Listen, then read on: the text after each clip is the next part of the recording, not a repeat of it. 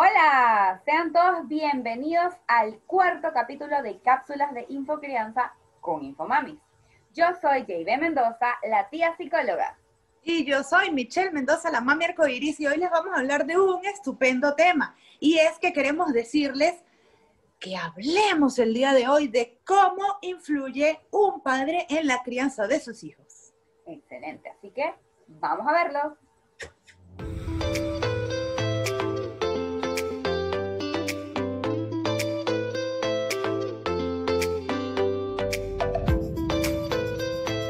Bueno, entonces hoy vamos a estar hablando sobre cómo influye esta crianza que utilizan los padres con sus hijos, de pronto en su personalidad, en cómo ellos se forman.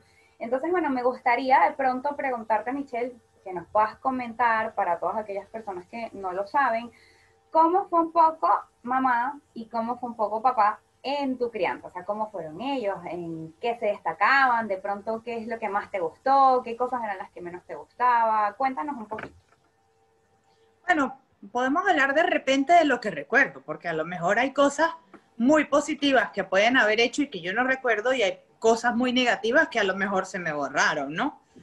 Pero fíjate algo que tengo como muy marcado, que mi mamá fue muy amorosa, que mi mamá eh, siempre me ha acompañado, siempre me ha apoyado. Sin embargo, también recuerdo que a mi mamá no le gustaba para nada jugar conmigo. O sea, ella podía hacer actividades conmigo, ella podía ayudarme a estudiar, ella podía hacer muchas cosas, pero jugar y un juego de estos libres, fluidos, en donde tú dejas que la imaginación vuele. Y si era peluquería, peor aún. O sea, lo detestaba, una cosa que... Y para mí eso está como muy marcado porque incluso recuerdo que mi papá, por el contrario, sí se prestaba para eso, mucho, todo el tiempo. Entonces, a pesar de que mi mamá era amor, era cosas lindas y todo lo más, y que yo la adoraba, adoraba mucho más a mi papá porque mi papá era diversión, mi papá era secretos, este, mi papá era un bochinche todo el tiempo y cada vez que estábamos embochinchados, como yo era asmática, o bueno, yo soy asmática, pero cuando estaba pequeña sufría de muchas crisis de asma y estos bochinches con mi papá, wow, me desataban de una vez el ataque de asma y empezaba yo de una vez a toser y llegaba mi mamá como un ogro. ¡Les dije que dejen el bochinche! Entonces recuerdo, tengo muy marcado eso, pues, o sea, mi mamá como que la regañona. Y este, la que no quería jugar conmigo y mi papá, el que sí jugaba mucho, el que me dejaba incluso hacerle colitas. O sea, mi papá tenía el pelo cortico y yo agarraba los pelitos de mi papá y le hacía muchas colitas por toda la cabeza, le ponía pinzas, moños, cintillos, todo lo que me provocaba de niña que no podía hacer con mi mamá porque, bueno, no sé, no le gustaba, eso mi mamá le desagradaba, pues, y entonces, mami, vamos a jugar a. No voy a jugar a la peluquería. Entonces, bueno, lo hacía fluidamente con mi papá y tengo muy marcados esos recuerdos, como también muchos otros, ¿no? Eh, recuerdo mucho que mi papá influyó de manera positiva en mi autoestima, eh, hablándome siempre con mensajes positivos hacia lo que yo era. Tú puedes, tú puedes hacerlo, tú puedes lograrlo, tú eres grandiosa, tú eres maravillosa. Y esas son cosas que yo aplico con mi hijo, porque sé que influyen de manera positiva. Yo por lo menos tengo con Matías la costumbre de que no nos acostamos a dormir sin yo decirle por lo menos de tres a cinco palabras de lo maravilloso o grandioso o estupendo que puede ser él. Es algo que yo lo aprendí de mi papá y que hoy día, con todas las herramientas que, que ya poseo, me parece que es una influencia muy positiva. Cuéntame tú, porque, ok, vamos a estar claros, somos dos hermanas tanto de papá como mamá, en un hogar, pero nos llevamos 10 años de diferencia. Entonces, de pronto, podemos haber tenido muchas cosas iguales en casa como otras que no. Tal cual, y, incluso eso que me dices allí, me recuerda algo muy gracioso porque yo me acuerdo que, bueno, mi papá conmigo siempre fue como súper extremadamente permisivo en básicamente todo, o sea, todo lo que yo quería, mi papá iba y me complacía, o sea, me acuerdo que mi mamá también llegaba y de pronto decía, eh, bueno, la niña no puede comer chocolate, le decía a mi mamá, a mi papá, porque cuando yo estaba pequeña a mí me daba mucha alergia al chocolate, o sea, me salía un sarpullido en todo el cuerpo. Y entonces en lo que mi mamá daba dos pasos afuera de la casa me dejaba sola con mi papá, mi papá iba y me compraba un chocolate a escondida y que todos vamos a comer chocolate. Entonces, este, por ahí, sí, ¿no? Y él era súper permisivo en eso. Pero entonces me acuerdo que ella me contaba que contigo él había sido un poco diferente y con otra de nuestras hermanas mayores, pues que era un poco más... Eh, que tienen límites en la hora de llegada, que de pronto no les gusta esa persona con la que están saliendo. Entonces sí era así como un poquito más estricto por ahí, pero cuando mi mamá me cuenta eso, yo quedo como, ¿quién? Mi papá. Ese no es mi papá. Entonces eso que tú dices es verdad y fíjate qué eh, distinto puede ser una crianza en una misma familia con tus hijos y que cada uno de ellos salga totalmente diferente porque incluso el estilo en el que vas a ejercer va siendo diferente. Mi papá pues eh, tuvo seis hijos, con cada uno de ellos de pronto los primeros fue mucho más estricto y yo que soy la última conmigo fue totalmente diferente, fue súper permisivo. Y bueno, eh, de las cosas que yo recuerdo, por lo menos de mi papá, me acuerdo también de lo mismo que me cuentas tú, eh, que es que jugaba muchísimo conmigo y eso también yo lo tengo sumamente marcado, que de repente yo pienso en mi infancia y pienso en mi adolescencia, entonces veo, por ejemplo, en mi infancia yo veo a mi papá en todos lados me acuerdo de mi papá, o sea, los recuerdos más vívidos son con mi papá y con mi mamá no tanto, porque a pesar de que, como tú dices, mi mamá es súper amorosa, mi mamá eh, nos cuidaba, nos bañaba, nos alimentaba, hacía las tareas, estaba pendiente de todo, me llevaba para todos lados, porque todo lo que era actividades extracurriculares, el colegio, era la que se ponía de chaperona para los eventos del colegio y estaba en todos lados conmigo pero sin embargo, como mi mamá no es de jugar, digamos, esos tipos de juegos como que... Ojo, eh, ojo, no era como no mamá. Era. No era como mamá, como abuela es diferentísima. Ah, bueno, eso también, así como van cambiando con, con los hijos, también cambian totalmente con los nietos. El sí, sí, bueno, total, tan total que no me pasa nada más con mi mamá, ojo, me pasa con mi suegra, porque mi suegra también es súper cambiada como fue de mamá a como es de abuelita. Y me pasaba con mi suegro igual. Mi esposo siempre cuenta eso. Ellos dicen, él y, mi cuñado dicen que Navarra, de verdad que ellos eran muy estrictos este, como padres y como abuelitos muy permisivos. Así mismo, ese, ese es como el rol. Cuando ya cambia el rol, cambian también su estilo. Entonces, bueno, mi mamá no era así, de, esos juegos de fantasía, de por ejemplo jugar Barbie, de esas cosas de verdad, no. O sea, en tal caso ella me leía un cuento o podíamos jugar algún juego de mesa, pero esos juegos así de fantasía no. En cambio, con mi papá era llegar y jugar a la imaginación totalmente, jugar a las cosquillas, jugaba que, por ejemplo, yo le iba a hacer un masaje y entonces yo me paraba y le caminaba por la espalda y yo súper divertida y él súper relajado también. Entonces, por, por ahí me acuerdo muchísimo de eso. Ahora, ¿qué, ¿qué cosa de pronto veo negativa en esto? Como tú dijiste hace rato, malo, malo, esa parte de tanta permisividad, de de pronto que un padre establece el límite y el otro va y lo rompe, entonces acá el niño, por un lado, se siente confundido y por el otro lado, pues entonces también sabe que con una persona puede hacer y deshacer como quiera su antojo y con la otra persona entonces no. Y entonces aquí es donde cae eso de que no, mi mamá es más bien regañona, mi mamá es, pero no, más bien mi mamá era la que ponía los límites y como mi papá los rompía y obviamente uno de niño no quiere límites y no lo entiendes, entonces sientes y tildas a ese, ese padre, digamos, de eso. Y por eso cae muchas veces que yo he escuchado comentarios de las mamás, no, pero es que yo siempre tengo que ser la mala del cuento. Y es por eso, porque de pronto no, no llevan ese estilo de crianza, el mismo estilo, los dos padres. Ahora, por Y eso pasa mucho, ¿sabes? eso pasa muchísimo en que los cuesta que ambos padres este, traten de encajar en un mismo estilo de crianza. Por lo menos a mí me pasa que Miguel viene acostumbrado o adaptado al estilo de crianza eh, que, con un toquecito de violencia. Claro, él no lo aplica, pero sí lo comenta, ¿no? Él dice, por ejemplo, sí, dos nalgadas es lo que necesita, par de correazos o palo es lo que debe llevar solo hace el comentario, no lo aplica, gracias a Dios, porque él dice que él quiere permitirme que yo eh, abogue por esta crianza respetuosa y, quiere ver qué resultados positivos son los que trae.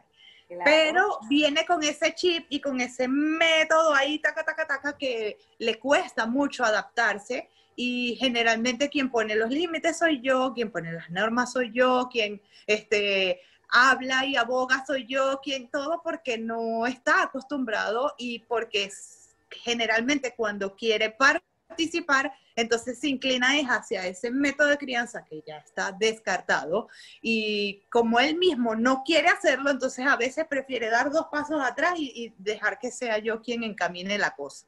Claro, entonces a veces es difícil como que encontrar ese equilibrio. Y yo siento que una de las cosas que yo aprendí cuando, digamos, yo hice un encuentro que era de novias y novios, que era como de preparación para el matrimonio. Y acá dicen algo sumamente importante que aplica no solamente en la vida de pareja, sino que yo considero que también aplica en la vida de crianza. Y es que muchos de los conflictos que llegan a tener las parejas es porque yo vengo con este estilo de crianza, de vida, de gustos, de todo, de mi casa y tú vienes con tu estilo de crianza, de vida, tus gustos, tus creencias de tu casa. Y luego los dos empezamos a formar una nueva familia. Entonces, ¿qué pasa? Que bueno, con el ejemplo así más básico que pusieron, a mí en mi casa me gusta poner el cepillo de dientes en el lavamanos, pero a ti te gusta poner el cepillo de dientes encima del water, de la poseta, como lo llamen ustedes. Entonces, de pronto empezamos a caer en esa discusión de yo lo quiero tener aquí, yo lo quiero tener aquí, y yo aquí, y yo aquí, y entonces los dos como que quedan como, esto es lo que a mí me gusta, porque así venía yo de mi casa y yo lo quiero aplicar acá, pero ¿qué pasa? Entonces a veces empezamos con esa lucha de poder y termina como que uno ganando y el otro cediendo y realmente esa no es la idea, no es que, bueno, yo considero que es mejor en la mano y se quedan en la mano y punto y tú no quieres y no. La idea es que juntos creemos un nuevo estilo. Bueno, a mí me gustaba en el lavamano y a ti te gustaba encima del water de la poseta y entonces vamos a ponerlo ahora en un estante. Entonces no está ni en donde yo dije, ni en Fíjate donde algo que lo mismo. pero llegamos como un consenso. Exacto, y eso mismo que estás hablando aplica también entonces para la crianza, porque entonces aquí es donde entre ambos estilos, porque sucede mucho eso, que de pronto este, yo quiero aplicar o yo voy a aplicar o yo lo que sé y conozco es como me criaron a mí y así es que lo voy a hacer. Entonces, ¿por qué no juntos, verdad? Eh, investigar, formarse, eh, prepararse, hacer cursos o lo que sea, como lo quieran llamar, pero ¿por qué no juntos este, tratar de mm, romper esos viejos este, paradigmas que tienen cada uno? Porque a lo mejor yo tengo unos buenísimos que me inculcó mi mamá o mi papá y que, y que de pronto son excelentes, pero de pronto mi esposo no se sienta muy cómodo con ellos. Entonces, bueno, vamos a llegar a un equilibrio, vamos a conversar como pareja y, llegar a un consenso. Bueno, ¿qué es lo que vamos a hacer? ¿Qué propones tú? ¿Qué propongo yo? Este, ¿Cuál es tu límite? ¿Cuál es el mío? ¿En qué puedes ceder tú? ¿En qué puedo ceder yo? Y que de esta manera el niño, que es lo más importante, se vea beneficiado y no perjudicado. Totalmente, que es así. Y fíjate que yo creo que a veces es un poco difícil salir de esas estructuras y de esos patrones y sobre todo porque muchas veces nosotros no nos damos cuenta de cómo verdaderamente pudo influenciar algo, porque de pronto algo, o sea, eh, siempre decimos que los padres, todos, todos los padres quieren lo mejor para sus hijos. Y cuando los padres tienen errores, no es porque lo hagan a propósito. No es como que yo diga, mira, yo te quiero pegar porque a mí me gusta pegarle a los niños pequeños. Realmente los padres no hacen ese tipo de cosas, ¿ok? ¿Qué hacen los padres? Es como que, bueno, yo quiero corregirte, yo quiero enseñarte, yo quiero disciplinarte y voy a utilizar el único recurso que conozco, que es pegarte, porque eso fue lo único que aprendí, lo único que me enseñaron, lo único que veo en todos lados y lo aplico. Entonces no es como que lo hacen por mal, sino porque de pronto desconocían incluso muchas cosas que de pronto mi papá pudo ver en sus hijos mayores, dijo, no lo voy a volver a aplicar en mis hijos menores porque esto no me funcionó. Una de las cosas que él me cuenta a mí es que, por ejemplo, con, con, la mayoría de mis hermanos, no sé si contigo también lo hizo, pero él dice que él eh, intentaba mucho como decir, miren, yo soy excelente y yo soy el mejor, como para que sus hijos dijeran, wow, mira qué bien, él es lo máximo y yo también quiero ser lo máximo como él. Entonces, por ejemplo, jugaban un juego y él era el que ganaba.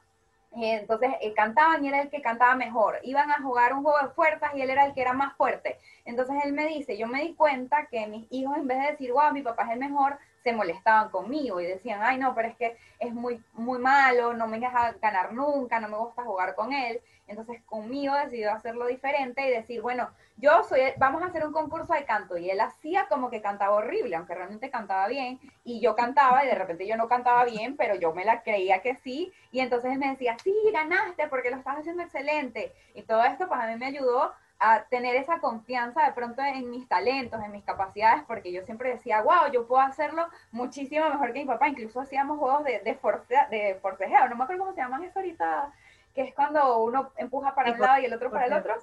Y entonces este, él siempre hacía como que, ay, no, eres muy fuerte. Y, yo supuestamente le ganaba cuando él tenía todos los músculos del mundo en el brazo y yo tenía mi bracito flaquito de pollito. y entonces él hacía como que yo ganaba. Entonces eh, esto, el darse cuenta de cómo tu paternidad está influyendo en tus hijos y también ver y decir, mira, esto lo voy a descartar porque esto realmente no me está funcionando y voy a modificarlo, voy a hacerlo diferente para que mis hijos se beneficien de esto. Bueno, dos cosas con eso que me hablas. Lo primero, mi papá conmigo, yo soy este, la cuarta, eh, y mi papá conmigo no fue ni como fue con mis primeros, ni tampoco como fue contigo. O sea, yo creo que contigo fue como que se fue al extremo opuesto. Él conmigo fue como que un equilibrio. O sea, te dejo ganar a veces, pero también te gano yo. Eh, te dejo cantar bien, pero yo también canto bien. O sea, él conmigo fue distinto y de verdad que yo me siento sumamente agradecida por muchas cosas de las que forjó mi papá conmigo en cuanto a mi personalidad, en cuanto a mi autoestima, porque siento que fue un gran trabajo el que él hizo. Yo, no sé tú, no sé mis otros hermanos, pero yo lo siento así. Ahora, lo otro que te iba a comentar es que, em, fíjate que yo tengo un solo hijo, pero hay muchas mamás que abogan y hablan de que la crianza cuando ya es más de un hijo cambia. Y fíjate que no es nada más el hecho de que tú como primeriza estés sumamente preocupada, sumamente ocupada, sumamente encima de, porque generalmente eso es lo que nos pasa cuando somos primerizos, es como que, bueno, estoy viviendo esto por primera vez y, y, estoy buscando las herramientas para tratar de hacerlo lo mejor, pero con mucho nervio, con, mucha, con mucho estrés, con mucha angustia, qué es lo que estoy haciendo, si voy a obtener o no buenos resultados. Y a medida que van teniendo otros, van relajándose. Ya todas las que tengo amigas que tienen más de un hijo y todas me cuentan lo mismo. Incluso si son tres o cuatro, aún más. Y termina el último muchachito, bueno, pues ese es el que come barro y, ay, sí, está ganando anticuerpos. Así, Así tal cual. Ay, no, qué gracioso. Y de verdad que esa, ese estilo que tengas en el momento de la crianza con tus hijos va a influir muchísimo. Fíjate que, bueno, una de las cosas que estás comentando también de cómo afectan el autoestima, yo considero que criar un niño es la cosa más difícil del mundo. Realmente es el trabajo más importante porque estás creando una nueva generación y todo lo que tú hagas va a influir positivo o negativamente. Y fíjate eh, que quiero decir una cosita antes de que me, me digas eso. este, hay, por ejemplo, mi papá era una persona que no siempre, como tú dices, nos decía frases positivas de tú eres lo máximo y tú eres muy importante y tú eres esto y tú eres aquello. Pero ¿qué pasa también de pronto con este tipo de frases? Que incluso hay, por ejemplo, en la tendencia de la disciplina positiva, se dice que en vez de utilizar elogios, utilices, eh, no me acuerdo ahorita exactamente el, término, pero es como eh, afirmaciones positivas, por decirlo así.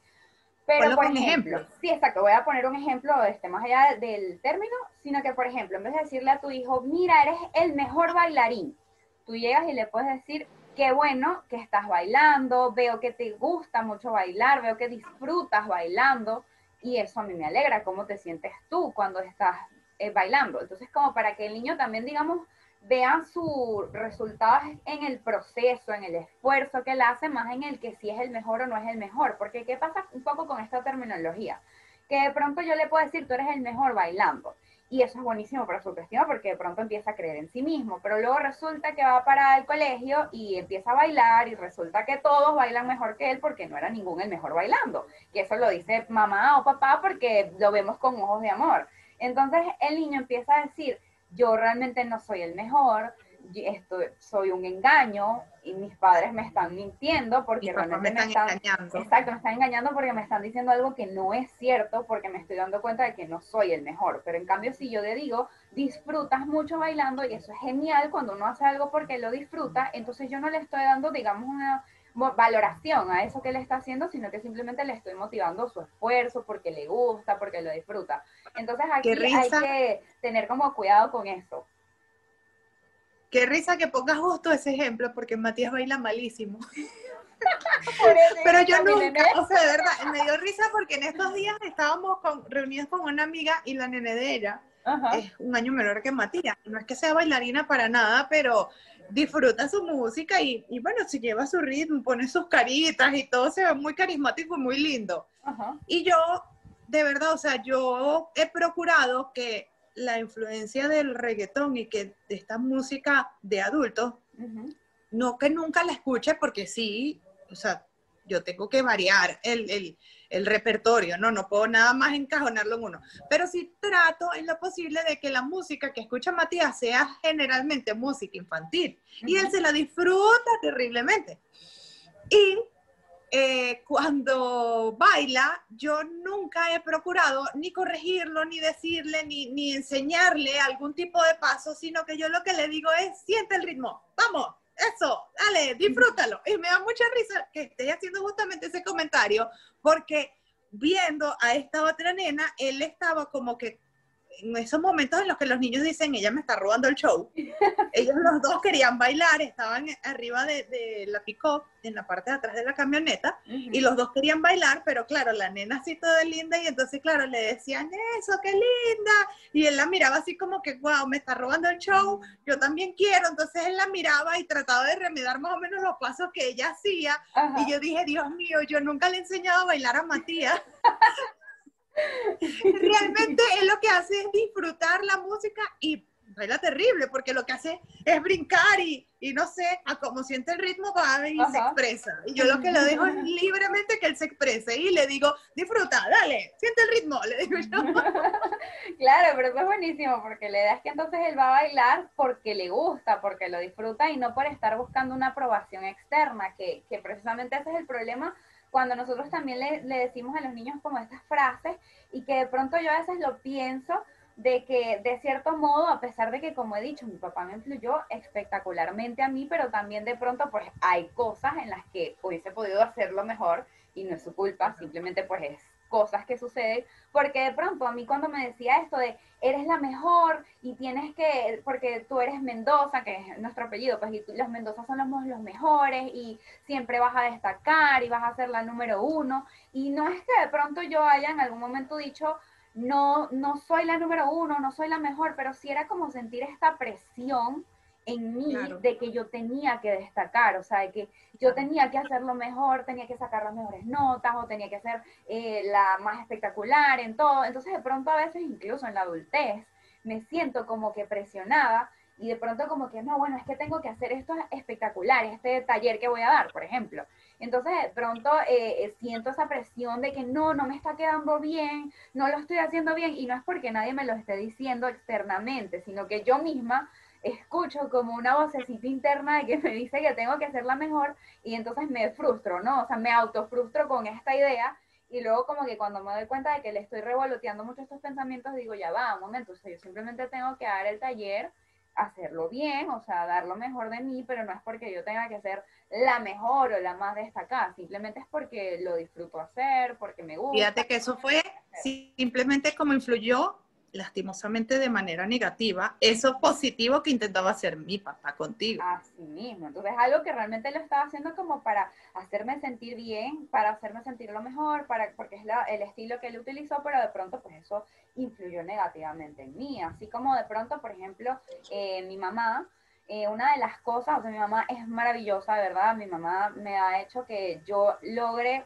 hacer todo lo que, que, me propuse. Nunca, por ejemplo, me juzgó de que si yo quería hacer algo, ella iba y me decía, bueno, vamos a hacerlo. Yo le decía, quiero tocar cuatro, vamos a meterte en cuatro. Ya no quiero ir a cuatro, bueno, ya no vas a cuatro. Quiero bailar, vamos a que vayas a bailar. Y ya no quiero bailar, ya no vas a bailar entonces. O sea, nunca me obligó, ni siquiera me acuerdo que cuando yo estaba confundida porque no sabía que iba a estudiar en la universidad, y mi mamá era como que, hija, tú tienes todo el derecho siempre, En ese en eso sí, ella fue igual para las dos. O sea, ella no cambió este, como madre, yo pienso y yo siento que ella fue, lo único que puede haber cambiado un poquito es, darte un poco más de libertad en permisos a ti y conmigo se fue un poquito más rígida.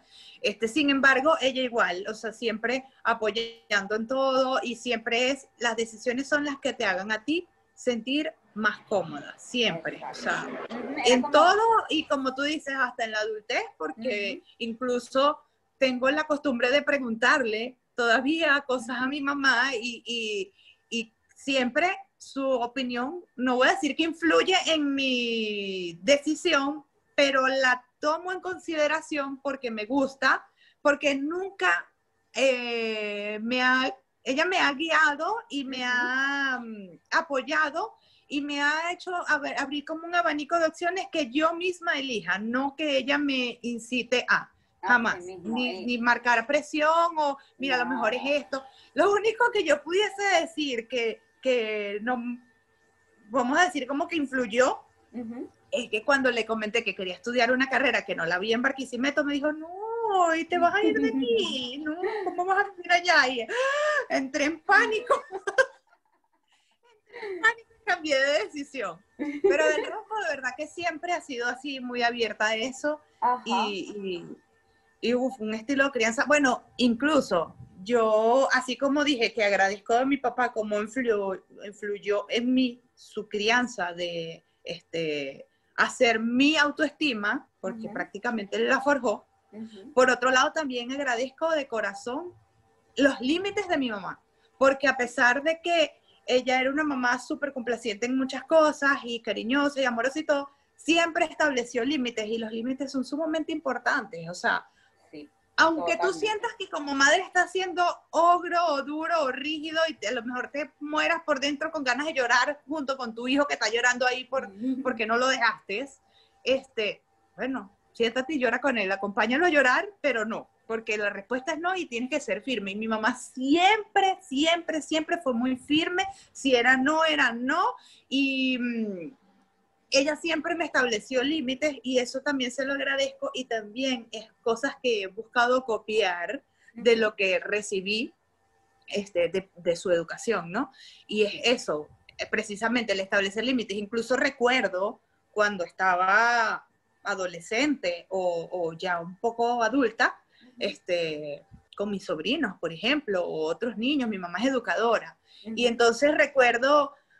Eh, situaciones en donde ella, por ejemplo, establecía un límite y entonces tú veías y comparabas con otro niño que lo cargaba un tío o un abuelo o su propia madre y entonces tú veías como que el permisivismo y la cosa y entonces yo miraba y yo decía, no, yo quiero esto, yo no quiero aquello. O sea, voy a guiarme hacia límites, límites, porque son cruciales siento que lo mismo, yo también le agradezco muchísimo a mi mamá porque yo también soy como ella y yo realmente yo soy como una mezcla, y esto también gracias a la carrera, ¿no? Entre, entre estricta y permisiva, digamos que ni demasiado estricta ni demasiado permisiva. ¿Por qué? Porque yo digo así como que, mira, si el niño quiere correr, jugar, saltar, él puede y es libre de correr, jugar y saltar porque eso es algo que está en su naturaleza. Pero si te vas a poner a saltar aquí, que de pronto es la cama, por decir algo, yo lo voy a dejar saltar en la cama porque, no sé, pues porque yo no le, no me importa eso, pero le digo, con los zapatos no te puedes montar en la cama. Y si yo dije con los zapatos no te puedes montar en la cama, es que no te vas a montar en la cama con los zapatos y ese límite se va a cumplir a cabalidad, porque cuando yo sí marco el límite es totalmente hasta allí se llega y no hay negociación. O sea, yo soy, eh, yo negocio muchísimas cosas, pero cuando ya se llega al límite al que no se puede negociar, ahí sí soy bien estricta y lo cumplo y eso también lo he copiado, ¿no? De mi mamá, lo he imitado. Entonces, fíjate que, que una de las cosas que yo quería comentar aquí eh, son dos, este, en este momento que me acuerdo. Una, que bueno, si, si, bien como decía, mi mamá con nosotras era como que, hija, tú tomas las decisiones, tú haz, y, realmente yo le agradezco muchísimo a ella porque me enseñó a tomar mis decisiones, me enseñó a ser independiente, a no tener que estar eh, dependiendo de otra persona para hacer algo, para ir a algún lugar, para nada. O sea, yo soy independiente porque ella me decía, hijo, usted es una mujer, usted tiene que ser independiente, usted no tiene que estar eh, esperando nada de nadie para hacer las cosas y pues realmente eso se lo agradezco muchísimo. Sin embargo, una de las cosas que yo quiero remarcar aquí de mi mamá, y, y, ojo con eso, mami, es que a veces ustedes pueden hacerlo excelentemente bien con sus hijos, pero no se dan cuenta de que su lenguaje hacia otros influye. ¿Qué quiero decir con esto? Por ejemplo, mi mamá a mí nunca me dijo, hija, tú no te puedes vestir de determinada forma. Mi mamá realmente me dejaba que yo me vistiera como yo quisiera. Pero, sin embargo, yo escuchaba que mi mamá decía, mira fulanita de tal la vecina, mira cómo se viste. Ay, qué horror con esa ropa, está demasiado provocativa o esa ropa no está bien para una muchachita decente un comentario, por ejemplo, que hacía mi mamá hacia otra persona. Ella a mí no me estaba diciendo cómo me podía vestir o no, pero de repente estaba como juzgando a otra persona por su estilo de ropa. Entonces, ¿qué pasa? Que aquí yo la escuchaba y como obviamente es mi mamá, yo la respeto, la admiro, yo decía, yo no me puedo poner ese estilo de ropa porque mi mamá no lo aprueba, a pesar de que ella a mí directamente no me lo llegó a decir, ni me llegó a limitar, ni nada con el estilo de ropa pero como yo lo escuchaba, entonces yo también por ahí, y digamos que de pronto, bueno, está bien, este, no es malo, tampoco porque de pronto no tuve ese estilo de vestir ni me gustó, pero si en algún momento intenté, por ejemplo, ponerme eh, un escote o un short corto, entonces escuchaba así como que, y te vas a poner eso. Y era como que me sentía mal, me sentía como que, ay, no, no, mejor no me pongo esto, con esto me debo ver mal, y me, me cambiaba. Entonces no me sentía cómoda con este estilo. Y fíjate que es lo que estamos hablando, cómo influye un padre en la crianza de sus hijos. Así mismo, entonces escúchense lo que dicen y lo que comentan con otros, porque no es nada más lo que le digas a tus hijos sino que de pronto si tú, por ejemplo, le dices, hijo, nosotros tenemos que ser amables en la casa, pero cada vez que tú estás molesto, tratas eh, groseramente a las personas, gritas, te enojas, explotas con otros, aunque con tu hijo jamás en la vida lo hayas hecho, él luego esto lo va a imitar en algún otro momento. Entonces, con otra persona, de pronto en la familia es súper amable, pero cuando sale y va al colegio o va con otros amigos o con otras personas, es grosero. Y tú dices, pero ¿por qué si yo nunca se lo pero enseñé? Pero porque si yo no lo trato mal. Sí, exacto. Entonces aquí pendientes con lo bueno, que y hay que recordar y hay que recordar que dices eso que los hijos son unas esponjitas totalmente. Entonces, ojo con lo que hablemos frente a ellos, porque aun cuando creemos que no nos están prestando atención, ¿no? que él está enfocado hoy en su juego, que él está metido en el en la tablet, que él está ya jugando con los amiguitos, pero tienen una parabólica re, re, re como radar, escuchando todo y tomando. Entonces, ojo con eso porque incluso comentarios que a veces hacemos por molestia, ellos pueden tomarlo y, y, influimos en ellos sin querer. Este, bien sea porque estoy molesta con mi esposo y atrás de él dije unas cosas, entonces de repente el niño empieza a tener un cambio de conducta hacia el papá y no entiendes por qué y resulta que sin querer tú influiste por lo que comentaste, que no se lo dijiste al niño, no que yo a mi hijo le hablo siempre bien de, de su papá, pero ¿qué has hablado frente a él? ¿Qué te ha escuchado decir? ¿Te ha visto llorar de repente porque, no sé, tuviste algún problema, algún conflicto? Este, no, que no quiere ir a casa de la abuela. Ajá, pero ¿por qué? ¿Qué ha pasado? De pronto has dicho, deja que esa señora, por no decir otra cosa que puede decir alguien cuando está molesto, esa señora. Entonces, son cosas en las que sin querer estamos influyendo porque ese es el tema, pues, o sea, influimos tanto de manera positiva como negativa en nuestros hijos y nuestros hijos desde el cero año hasta el siete más que todo, esos son los más, este, esenciales. Claro, la primera infancia. Somos su influencer número uno. O sea, lo que dice mami, eso es lo mejor, lo que dice papi, eso es lo mejor, este, como dice mami o como es mami, entonces ese es el modelo que yo voy a copiar y que voy a ejercer o buscar, ¿verdad? Cuando sea adulta. O sea, Yo quiero para mí un hombre que sea como era mi papá o yo quiero ser como era mi mamá. Entonces, eso es lo que nosotros tenemos que tomar en consideración, sobre todo en la primera infancia de nuestros hijos, cómo estamos educándolos, qué estilo de crianza estamos impartiendo con ellos, cómo estamos comportándonos frente a ellos, qué decimos frente a ellos. Y si tienes algo que decir que ellos no pueden escuchar, apártate, no lo hables si ellos están allí en la habitación, si ellos están allí cerca de ti, porque en serio, aunque tú jures que no te están escuchando, te están escuchando.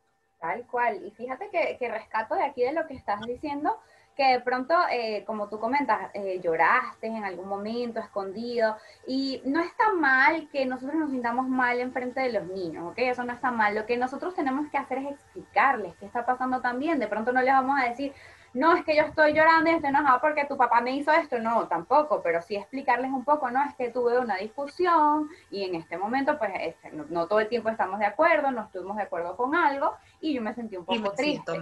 Entonces, ¿por qué? Porque a veces nosotros también de pronto el mamá está llorando horrible y cuando entra el niño la ve llorando y mamá, ¿estás bien? Sí, sí, estoy bien, no, me pasa nada. Y se empieza a secar, pero, o sea, estás llorando, tienes los ojos rojos, estás hipeando, tienes todo, todo eh, tu cuerpo, se nota que te sientes triste. Y luego entonces nosotros también le preguntamos al niño, hijo, ¿te sientes triste? ¿Te pasó algo? No estoy bien. ¿Por qué? Porque en casa negamos los sentimientos, en casa negamos las emociones. Si estamos tristes no lo tenemos que decir. Y eso no es algo que le estés diciendo, pero es algo que está observando y que lo está imitando. Porque el lenguaje corporal también habla. Exacto, entonces está bien si tú, si tú lloraste, si tú te enojaste, si tú explotaste, si hiciste algo que de pronto se salió de control, entonces ¿Qué es lo que te invitamos a hacer? Bueno, explícale a tu hijo, acércate, llega, de pronto en el momento no, porque en el momento pues no, no estabas en, el, en sintonía, ¿no? Para poder hacer esta explicación, pero luego más tarde, en la noche, al día siguiente, le puedes explicar, hijo, mira, ayer pasó esto, yo me sentí así, y cuando yo me siento así, yo me siento un rato, lloro, me lavo la cara, me doy un baño, y luego ya me siento mejor. Y entonces luego podemos explorar con el niño también otras opciones de qué puede hacer cuando se siente triste, cuando está enojado, cuando tiene miedo. Eso está excelente. Incluso, fíjate, me gusta eso que hablas de que, de que de repente no sea en el momento. A lo mejor en el momento no te sientes como para hablar y, no te vas a poner a estarle explicando nada al niño, pero sí es bueno hacerlo luego. O sea, en el momento nada más decirle, en este momento no, este, no me siento bien y en este momento no quiero hablar, eso también es válido. Eso de pronto en el momento como tal el niño no lo comprenda mucho y quede como que en el sitio, pero también va a aprender a respetar que hay límites en donde mamá no quiere hablar, así como ellos también van a tener sus momentos en los que no quiere hablar y nosotros tenemos que respetarle esos momentos. Ah, no quieres hablar en este momento, está bien, pero cuando quieras hablar, búscame y vamos a hablar, porque las cosas hay que hablarlas sea en, en, ese momento que está sucediendo la cosa y siento que dije momento 40 mil veces. bueno, es que eso pasa cuando uno está como enfocado diciendo algo así muy serio. Pero bueno, el momento se dio y ya. Así mismo. Entonces, bueno, me gustó bastante, pues, digamos, esta conversación que tuvimos. Espero que de pronto todas las personas que nos están escuchando hayan podido rescatar un poquito de nuestras experiencias, de nuestras vivencias. Lo que quisimos el día de hoy fue, digamos, plasmarles un poco de, cómo nosotras llegamos a ver en, en, nuestro momento, pues a nuestro mamá, a nuestro papá, que cada uno tuvo sus hermosas fortalezas, que cada uno tuvo sus dificultades, porque pues somos seres humanos, todos los seres humanos tenemos ambos polos y somos una mezcla de ese todo y tratamos de hacer pues lo mejor para nuestros hijos. A veces lo mejor que estamos haciendo resulta no ser lo mejor, influye de forma negativa, a veces definitivamente influye de una manera súper positiva, entonces lo importante es que nosotros nos demos cuenta que reflexionemos, ustedes en casa puedan reflexionar, así como nosotros lo hicimos hoy.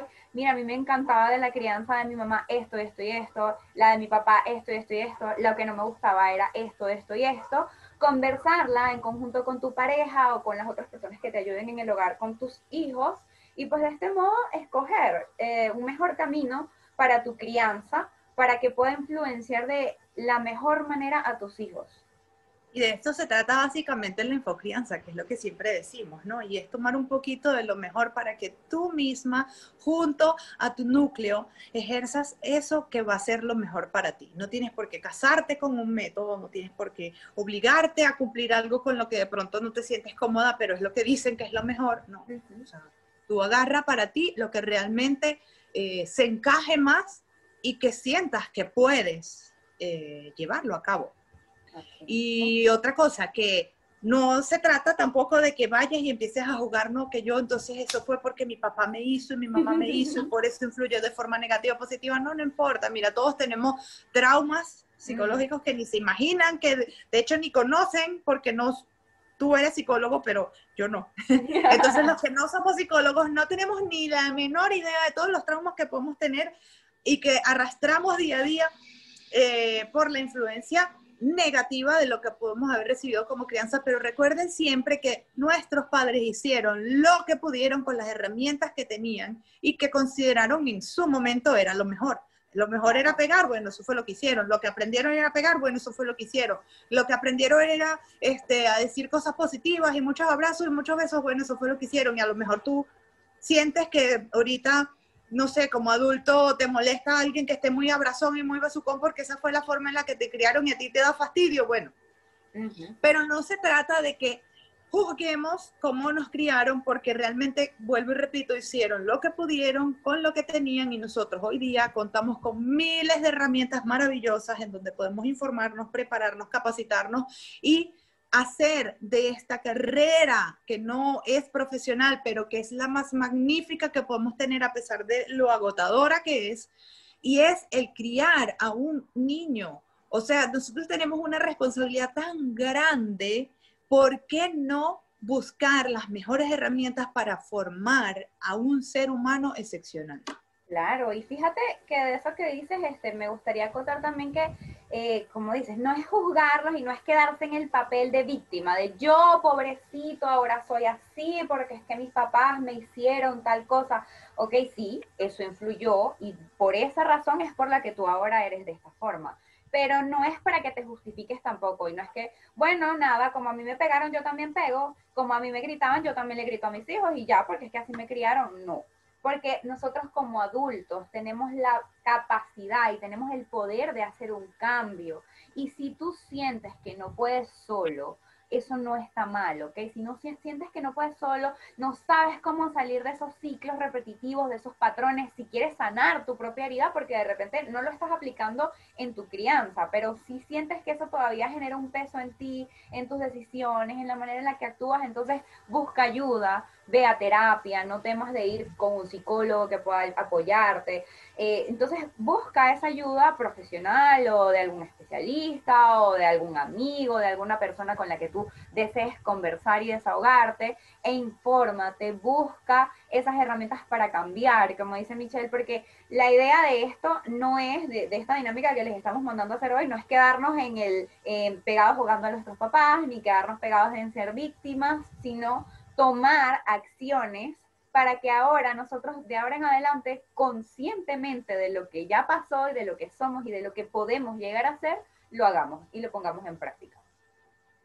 Así es. Y que por supuesto siempre trabajes en pro de lo mejor para tus hijos. Así mismo. Entonces, bueno, eh, queremos mandarle un saludo a todos nuestros seguidores, a todos nuestros suscriptores. Si nos están viendo por YouTube, por favor no olviden suscribirse, eh, darle a la campanita para que se les activen sus notificaciones.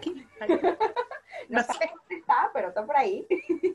para que cada vez que subamos un nuevo video. De este lado de este, pero es abajo. Así mismo.